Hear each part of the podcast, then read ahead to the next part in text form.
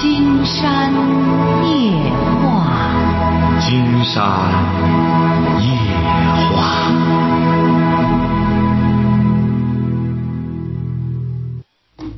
晚上好，听众朋友，我是您的朋友金山，很高兴和朋友们相会在午夜。马上接我们朋友电话哈。喂，你好，这位朋友。哎，你好，我们聊点什么？呃，是金山老师吗？没错。哎，哦，你好，金山老师。嗯。我想聊聊我儿子问题。啊，您儿子怎么了？我儿子啊，今年十九岁。嗯。嗯，他那个选择了这个邢台职业技术学院，学了一个专科学校。嗯。哎，选的什么专业呢？电气自动化专业。哎，嗯结果呢，就是说，为什么叫他上这个高职院校呢？就是想叫他学个技术。结果后来听朋友说啊，说这个上那上技校，也就是大人花钱让孩子在学校玩三年，根本学不到真正的技术。我 就所以说感到挺迷茫的。这什么迷茫啊？就是上学的目的。您说您上这个职业学校也是这样，全在你学，你不能说人家这个学校不行，而是您儿子学不学的问题。如果要是您说这个人不学的话，那你上哪里去也不好办呀，是不是啊？哎，哎，你比如说金山原来的时候就有一个，就是没去美国之前，金山就感觉到只要受教育，他指定得吃苦。主要金山是针对前段时间那种所谓的素质教育、快乐教育，什么什么素这这这个抨击什么应试教育，金山不赞成这个观点。所以说五六年前就不赞成。后来，您看，包括出去了解别的国家，包括现在很多信息，慢慢的都渗透给我们的。结果就是说，美国的高中那就和地狱一样，那要求太严了，很苦啊。在美国读高中很苦啊，这这才是真实的信息。你比如像您儿子也是这样，他如果要是上这儿上这个学校，他不学的话，经常告诉您，他不光这个职业技术学院哈，嗯，您就上北大，上清华，你要不好好学玩的话，他同样也是什么也学不到。您不用这个了，就说到英国去。今天上次去英国的时候，那个英国的那个那个小伙子是一个山西煤老板的儿，他到英国已经待了八年了，他光在那上学上了五六年，嗯也没学着什么东西啊。嗯为什么呢？他老玩儿啊！你在大学就这样，你不学，就给你挂科。那么你挂科多了，不让你毕业，人家不会说拎着你耳朵和上小学和上中学这样似的。所以说，全在您孩子。嗯哎，如果要是您给您孩子许的愿那么多，我们挣的都是你的，干什么的话，金山觉得这孩子要他学的话，他就傻了。你独生子吗？嗯，不是独生子，两个儿子。啊，两个儿子，这是老几呀、他是我的大儿子，你是干嘛的？我是一个农民呐。那你就告诉你两个，你要想让您儿学出点东西来，他一年花多少钱学费啊？一年学费不算太高，五千块钱的学费，加上乱七八糟，他一年我至少得两万块钱。至少得两万。嗯，这乱七八糟学费五千，为什么弄上一万五呢？乱七八糟。他加上伙食费，然后再你看这这小男孩儿一上了大学啊，他这个围城教育啊，经常经常上外边去啊，他花销比较大一点。那你没办法了，您这儿子学不好，有你这嗯爹，有你这样的爹，他百分之三万学不好。你是怎么着呢？拿着自个的血汗钱，让你儿子出去应酬，他应酬什么呀？嗯你得明确告诉他，你是农民的儿子，你爸爸这这钱都是汗珠子摔八瓣儿挣来的，你每花一块钱，你都掂量掂量，这里边都有你爸爸的血汗。嗯你看你回过头来，你这这在孩子面前，你这样还应酬什么？他有什么可应酬的？你得有家教，这位先生，家教是什么？就让孩子吃苦。你本来就是苦出身。我们现在最大的问题就是苦出身的，整天在那玩公子哥，反而人家家里真正有钱的，反而让孩子在那吃苦。你没瞧那董建华吗？回忆他当年在美国上学的时候，他爸爸给他的生活费各个方面都非常苛刻，嗯而且他想弄个身份，说弄个绿卡吧，你弄绿卡干嘛？早晚就回来，啥也不给他弄，你在那学习就行。嗯为什么人家这孩子优秀啊？就是人家爹妈给他的这种家教。像您这孩子要这样的话，五千块钱学费，他能花一万五，说明您这个儿太狠了。他就不想想你怎么挣来的钱，他怎么好意思花这个钱？金山老师，你觉得他一个月能够花多少钱比较好？您自个儿觉着呢？他除了吃饭，他还干嘛呀？穿衣服说白了，差不多穿着不就行了吗？他哥俩替换着穿穿不就行了吗？穿衣服都是在家买。啊，就是在家买不就得了吗？除吃饭他还干什么？嗯经常就不理解再往哪儿花钱了。那他除了学费和住宿费，他住宿他是住宿舍还是在外边租房子？呃，住宿舍他那个住宿一交一交一年的，多少钱啊？嗯，八百块钱一年。嗯您这孩子生活费太高了。嗯很简单，在大学食堂能吃多少钱啊？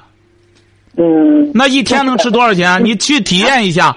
你到那里，你到那里看看，早晨大致花多少钱，中午花多少钱，晚上花多少钱，给他个生活费不就得了吗？剩下钱想弄可以自个儿挣去。嗯你这样才能让你孩子明白哦，原来钱是这样来的。你看有些朋友他不听啊，竟然讲来讲去，写了书给朋友们看也是这样不看。你这样这样，你纵容你的孩子，他哥这样干，他弟弟将来就跟着他学，最终说白了，就拿着你和你爱人当牛使唤。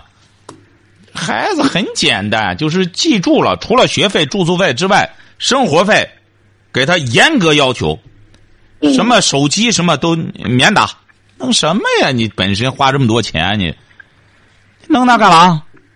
你这孩子一下一万五，你想想得怎么挥霍这一万多块钱？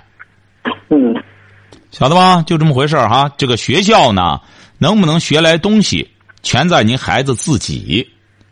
再一个，我还想问啊，金山老师，我就是说想让他从我本心里说吧，嗯，就是说想让他在这个电工方面，因为学的是电气自动化专业嘛，电气自动化和您这电差着十万八千里呢。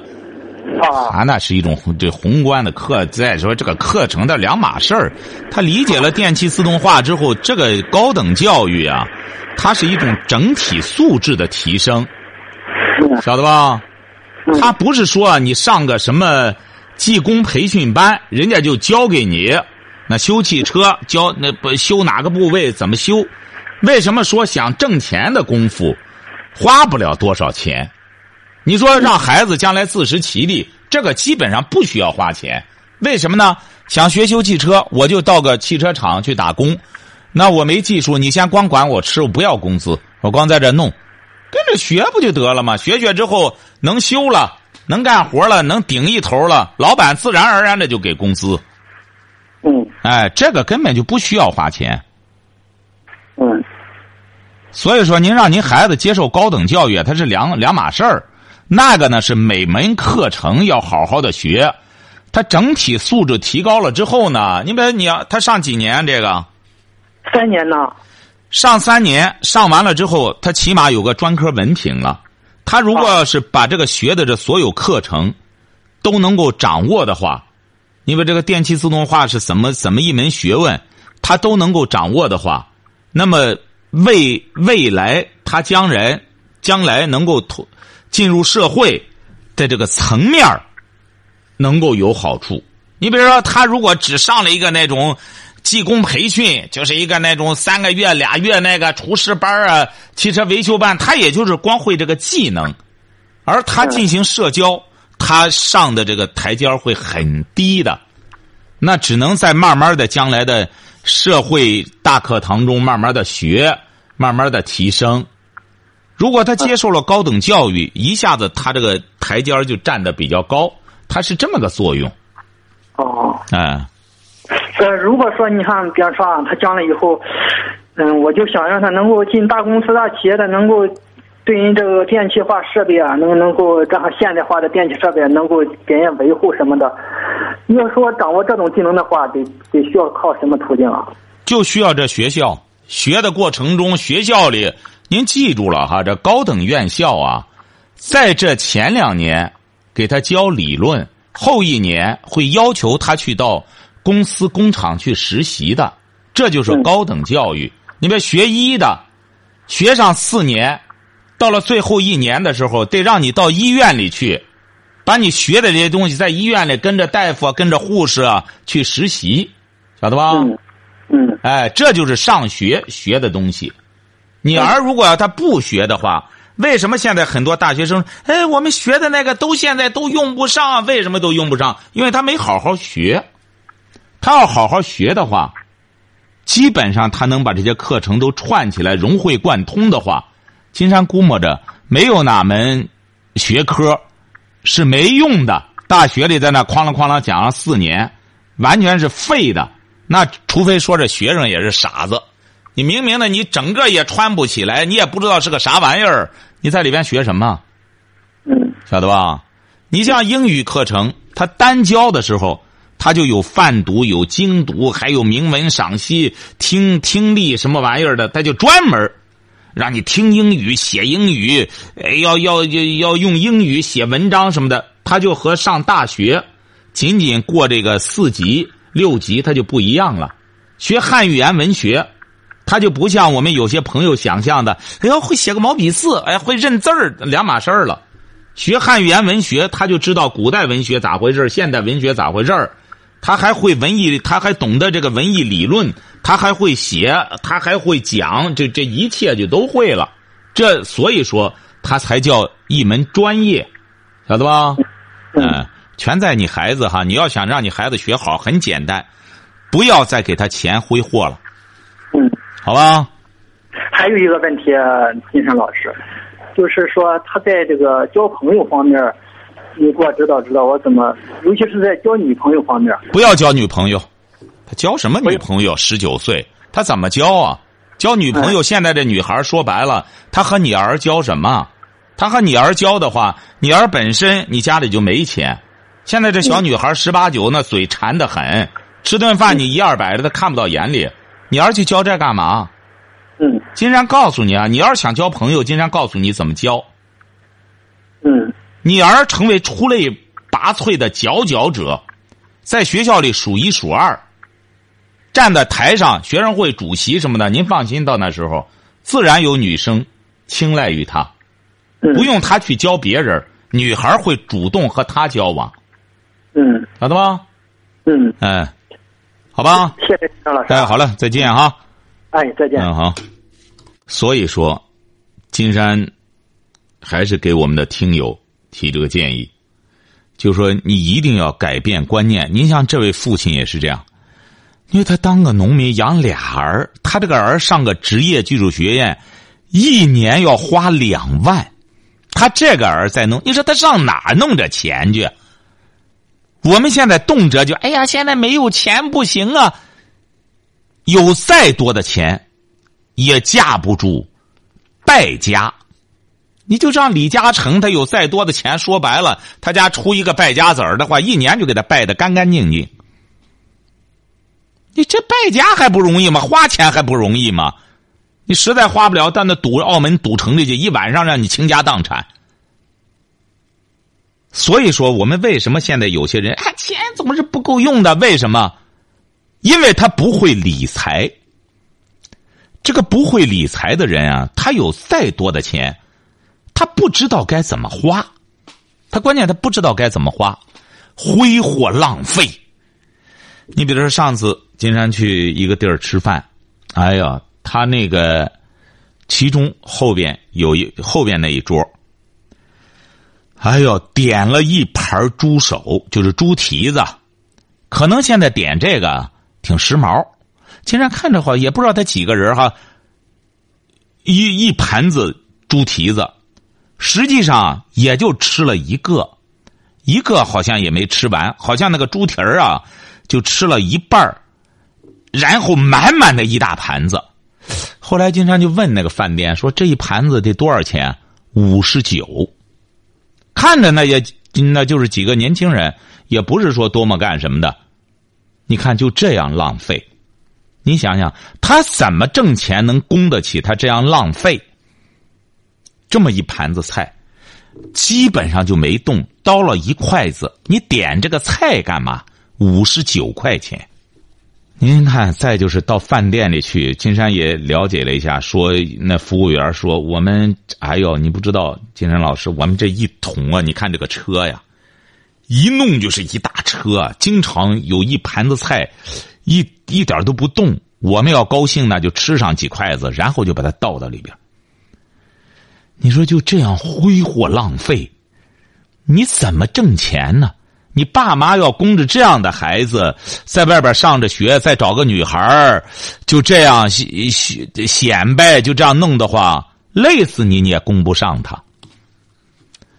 金山觉得我们有些朋友啊，您不妨去，就是说真是得花钱出去走走。怎么走走呢？你看，英国应该说很富的一个餐厅了，那这很富的一个国家了。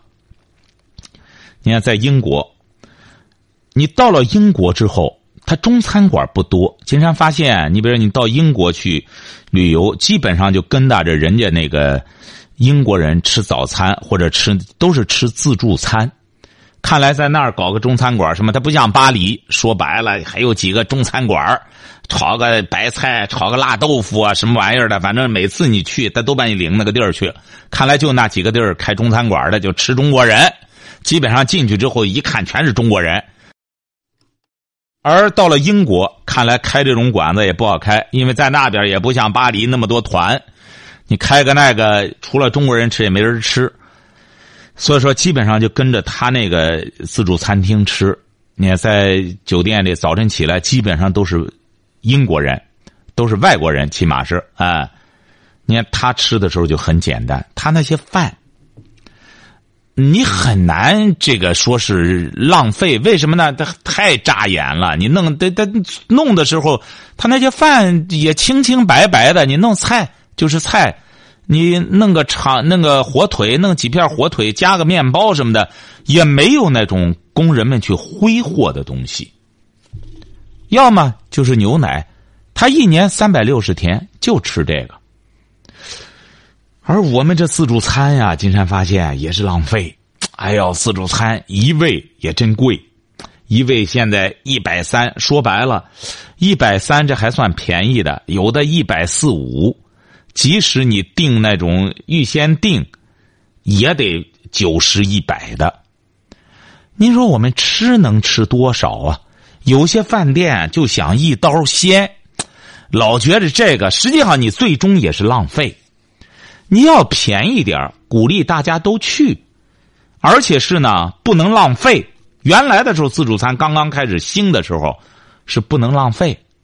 你这个可以，你结果是现在，你说一一弄一刀鲜一百多块钱，谁不得算算下来一吃，算了算，三十块钱也没吃上，一百块钱弄这个，要自个儿在家里说白了，买点原材料。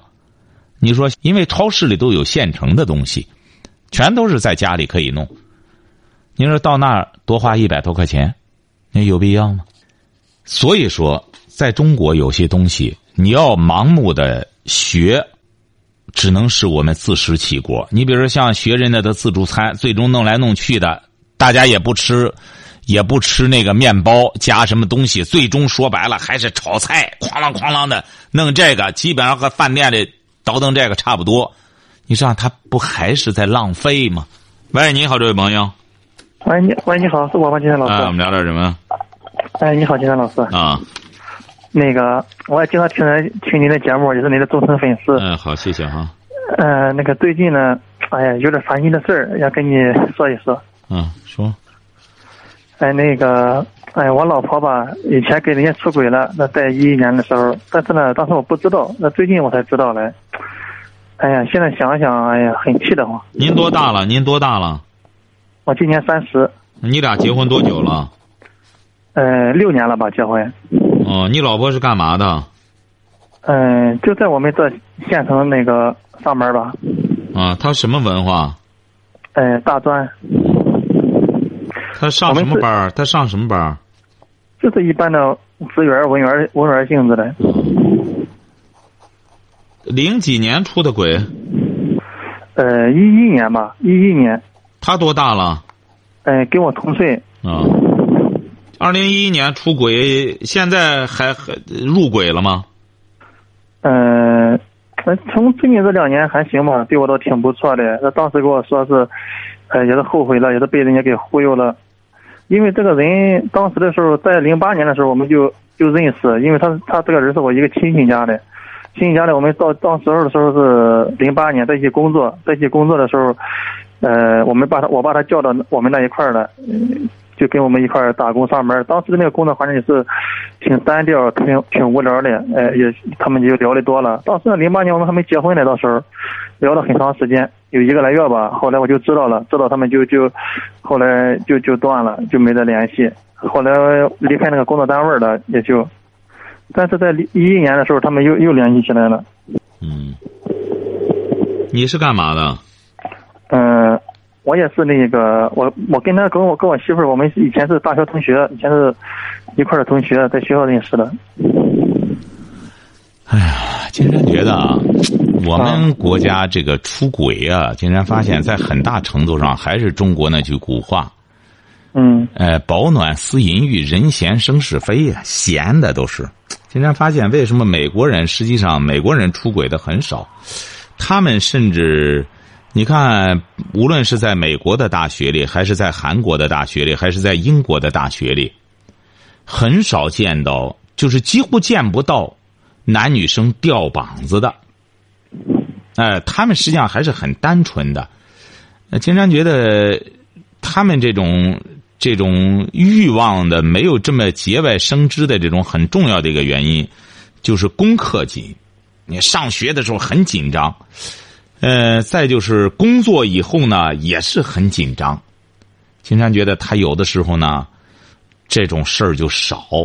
你刚才说的很对，在那打工，他两个人都无所事事，闲的没事光在那对付、对付嘴儿、对牙，对付、对付、对付的，就弄一块儿去了。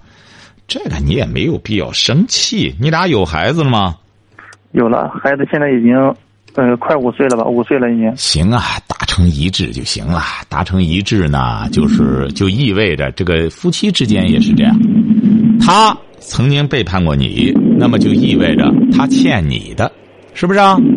嗯。人们不是说吗？有句电影台词很好，竟然记得在那个《英雄本色》上还是在哪里说：“出来混，迟早要还的。”哎，你欠谁的，欠什么的，夫妻之间也是这样。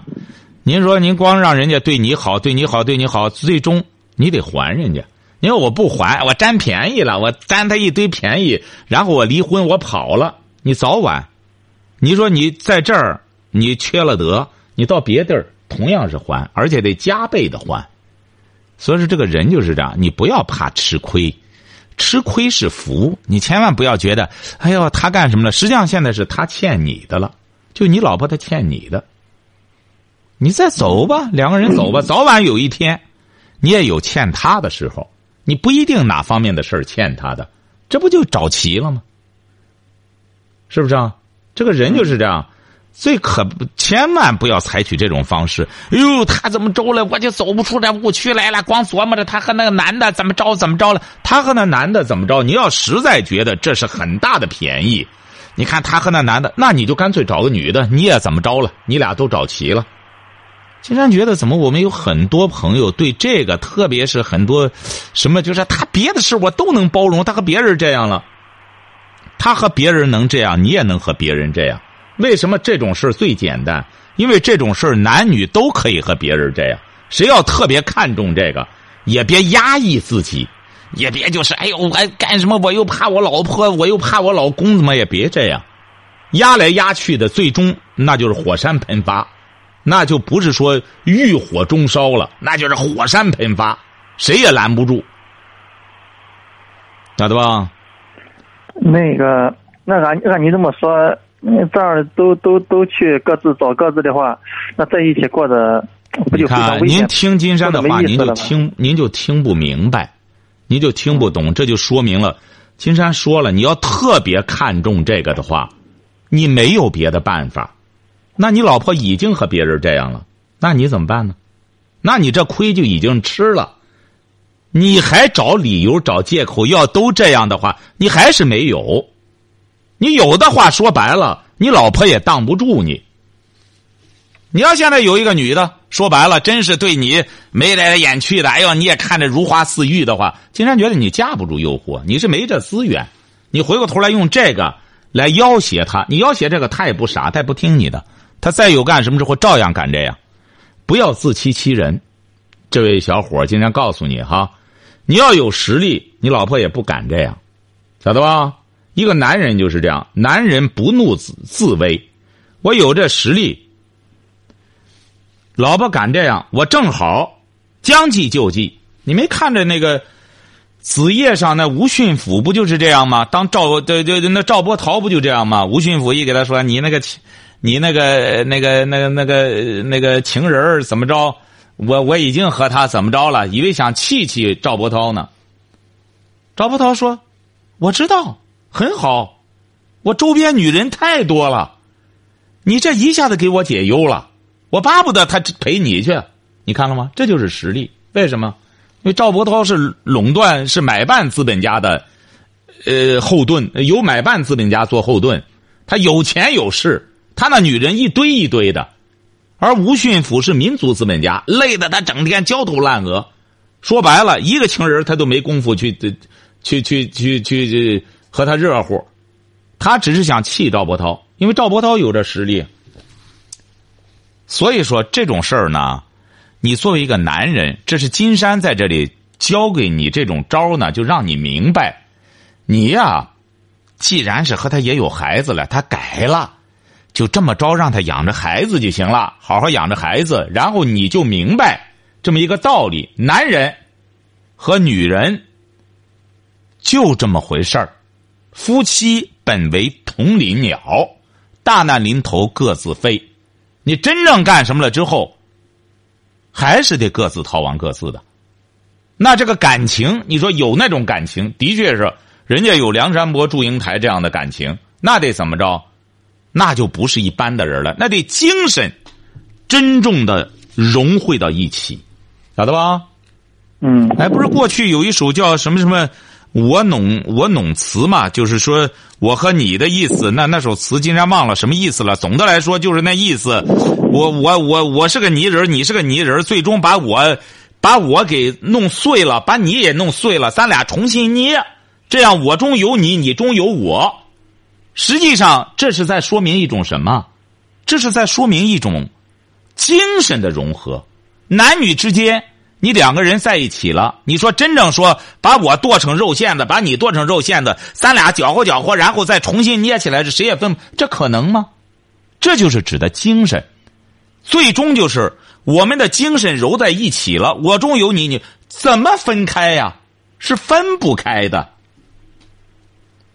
所以说，这才是夫妻之间的真正的一种默契。金山呢也在讲过，看来你爱人也不听金山的节目。他要听的话，他起码明白怎么做女人。金山讲过，女人的最大的乐趣，她不是说真正的身体力行的去找个男人出轨。真正的那种高素质的女人，她明白，女人的淫的境界是意淫。美国那个著名的性学家海蒂也说了，他对美国的女性那么多调查，说美国女性真正达到一种性的高潮的，不是和男人，而是他们自己意淫，就自己想，哎呦，我可能我喜欢谁，我喜欢奥巴马，我喜欢哪哪个电影明星，我喜欢什么的话，他是自己在那想象，他和男人啊是不一样的一种动物。所以说，女人金山讲过，可以背叛丈夫，精神可以背叛。哎，你晚上睡觉了，你他来了，你甚至在想的哪个人哪个人，你怎么想都可以，可以想入非非。你要真正去身体背叛，那说白了会得不偿失。而男人很重要的一点，女人对男人的要求要记住一点，就是让他精神不能背叛。而我们现在很多女人最有意思的是。经常说我不在乎别的，他穷的再穷都没事儿，我和他要饭就可以，但是他不能出轨，他出轨呢。经常觉得你老公都要饭了，还出轨呢，花二三十块钱到马路店里，说白了嫖娼，他还以为还出轨。那小姑娘确实挺小，没错，比你是小，因为她这干专业的。所以说，我们有很多朋友啊，一说特别有个别女性还说，金山老师你怎么光说女性呢？没错，女性。直接关系到男性，女性在打造男性的素质，女性用自己的肚子在传承着人类。他这个男人他不能生孩子，你向来教育皇子也都是后宫来教育啊。所以说，女性是至关重要的。女性要成家了，那么这个家就安了。现在的女性是怎么着呢？说白了，女性的坏毛病也都是男人养成的。一个是找了老婆，对老婆没要求，整天挣的钱都给他，那这不是纵容着老婆不学好吗？没要求，那老婆她怎么她怎么她闲的没事干，她能不出轨吗？所以说，你记住了，你这个事儿也没必要生气，也没必要纠结。要想和他过，那就很简单，要提出要求来，对孩子要怎么教育，他该怎么上班，怎么干什么。你也就明白夫妻之间就这么回事儿，你还有什么问题说？嗯，就是这两年都挺好的，那是从一一年吧，一一年他们，呃，那个一一年的时候，他做确实做出了那个对不起我的事儿，跟他们去开了房，这是现在我才知道的。零八年的时候只是聊天，但是还没有进一步去发展。他从一一年往后吧，就是对我倒是挺好的，他可能自己也感觉到自己做的有些不对的地方。因为在以前，毕竟在学校里还也好，从包括从学校刚毕业也好，就是他对我吧，怎么说呢？就是，嗯，一直一直就是什么事都宠着我，让着我。因为当时我对他，呃，不是很很很喜欢，但是，呃，他老感觉我我看不中他了，或者是不喜欢他了，他他跟我说解释这些原因，说是我跟他不可能，还怎么回事？说我心里有有别人，还怎么回事？他老是这么感觉的，以前跟我说是，所以说他还才会跟人家，呃，忽悠跟人家聊天跟人家聊了之后，他说那一个人对他比较关心，比较了解他，比较能懂他的心，嗯，他他才会那样去做的。你孩子多大了？嗯，现在五岁了。跟着谁呀？嗯，我们一块儿。和谁一块儿？嗯，就嗯，跟我对象还有我父母，我父母也也也有时候也在一块儿住都。不是您现在怎么着？刚才金山给您讲了，你还有什么问题啊？嗯，就是，哎，怎么说呢？现在我感觉到要想离婚吧，就是感觉心里还有点呃，舍不得。就像他说的，给我一一一给我说了一个解释呢，他就像是那个掉到厕所的一个东西，拾起来吧，还感觉有点恶心；扔了吧，还有点可惜。他就这么跟我说的。但现在呢，他倒是不想离婚，要想跟我好好的过，但是我心里感觉都总会有个疙瘩似的。谁给你说的掉厕所的一个东西啊？嗯，他跟我说，他把他自己比喻成是那那那个那样比喻的。他自己把他自己比喻掉屎里了，你捡不捡的问题啊？对，他就这么跟我说的。您这个对象，金山觉得驾驭你啊，绰绰有余啊。您就给他说吧，好好洗澡去吧，洗澡多喷点香水以后别再带着味儿就成了。哎呀，您这说白了，你比你对象差的十万八千里。您还是和他过吧，今天觉得和他过呢，好好给他的要求呢，就教育好孩子，把孩子调教好，主要精力放到调教孩子上。您这孩子都五岁了，再往后很快，说白了，再不好好调教，将来就成负担了，晓得吧？你现在也没功夫。对孩子，对我倒是都挺负责的，包括教孩子的、疼孩子的，这个都很好。啊，这就行了，这就行了。你也别再挑了。金山告诉你们，像您这个性格，你再找一个之后，金山直言不讳的讲，很有可能还会出这事儿。你挺绵，你很软，你这个以后呢，再就是不断的提高自身的含金量，让你老婆有危机感，真正有危机感。你现在呢，说白了，你要离了婚之后，你的离婚成本会很高的，你将来再婚各个方面你会得不偿失的，受损失的是你，晓得吧？嗯，哎，你现在你你要和他离婚，你是在做赔本的买卖，晓得吧？嗯你再找，说白了，很有可能你也是再找个，再找个这二婚的什么的，再找一个，说白了，也很有可能也不是什么处女了，也不一定和和多少个男的混过了。你记住了哈，也别干什么了，男女都是一样，犯过一次错误，要给人家一次机会。这个也谈不上错误，本身说白了，人家也说了，那个时候你整天他忽悠你两句，觉得你条件好干什么，你就整天还人家还得追你，这就是你应该付出的代价，晓得吧？你当初说白了，人对你挺好，你还端着，你有什么资本端着？你凭什么端着？那哪点对不住你？哎，所以说你呢，金山觉得，你以后也给他解释开。你说我不是端着，不是干什么的。说白了，有时候男人吧是有点矜持，这个并不是端着，端着和矜持是两码事儿，晓得吧？嗯，那这没什么，别老想些这个。你是干嘛的？我就是在一个公司里当技术员。你应该把心思放到你的工作上，你就不整天琢磨什么掉茅房里一个什么东西了。你要你要是能够把你百分之八十的精力都放工作上的话，金山觉得你老婆呢，她没事也光看你的脸色了，她就愿看看你了，她就愿意觉得你你很有你很有看头，你得把心思放到工作上，晓得吧？千方百计的怎么在工作上出彩儿，这才是至关重要的。以前对工作倒是也挺挺那个上心的，就是最近知道之后吧，通过他以前的那个呃，说明你该上这一课，说明你该上这一课。都三十了，这个心眼子小的，说白了比针鼻儿都小。这老婆这样出轨又不是你的事儿，他出轨以后，他还愿和你过，要改了，要要要要痛改前非了，你还没完没了的再去纠缠这干嘛呢？你是，真是人家比喻的也对，人家就是人家比喻的很对，人你老婆，我掉茅房里了，对呀、我掉屎里了，你捡不捡吧？看你你看着办。你看，你还回回来还觉着人家就是自自贬到这个底儿上，你看着办，我就掉屎里了，你看着你捞不捞？愿捞就捞，不愿捞拉倒。你都让人家把这话说出来了，你要愿意和他过，金山就希望你啊，也安慰一下他，告诉他，我呢对你没有什么端着不端着的，咱俩都是一样的，我以后不会干什么，但这个事儿呢就是这样。也可能他犯这一次错误，终生免疫，不会再这样了。那这不也挺好吗？对你来说也是好事儿，晓得吧但？是很很多事儿是希望是这样，都要这样，这样是免疫的话，对今后都有好处。那希望是这样，也得希望是这样，事在人为呀、没错。你要没本事，你要不干什么的，金山刚才这不告诉你了吗？你要没本事，你还是这样的话，那很有可能还会发生第二次。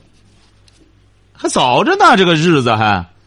对，所以说，金山就告诉你，你现在最重要的不是在盯打着没完没了的纠缠人家，人家这不也说改了怎么着的，人家都把自个儿比喻成这样了，你得赶快提高你的含金量，让你老婆危机感不得了。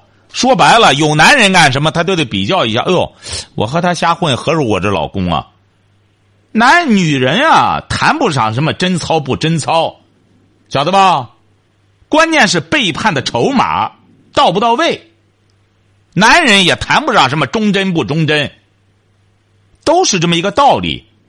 你说让你在这公司里，哎，别我忠于我单位，怎么着？给你一万块钱，不行，那工资，呃，你甭给我一万，再干什么？给你十万，就叛变了，就背叛了，晓得吧？记住了哈，关键还是在一个筹码的问题。你要想让女人这个守住这个什么的话，你自身这个筹，你自身的这个含金量都非常高，她自然而然的，您放心，别人再怎么着的话，她自己有选择，你以后就按照金山给你画的这条道走就行了哈，好吧？嗯，好嘞，再见老师。哎，好。好，今天晚上金山就和朋友们聊到这儿。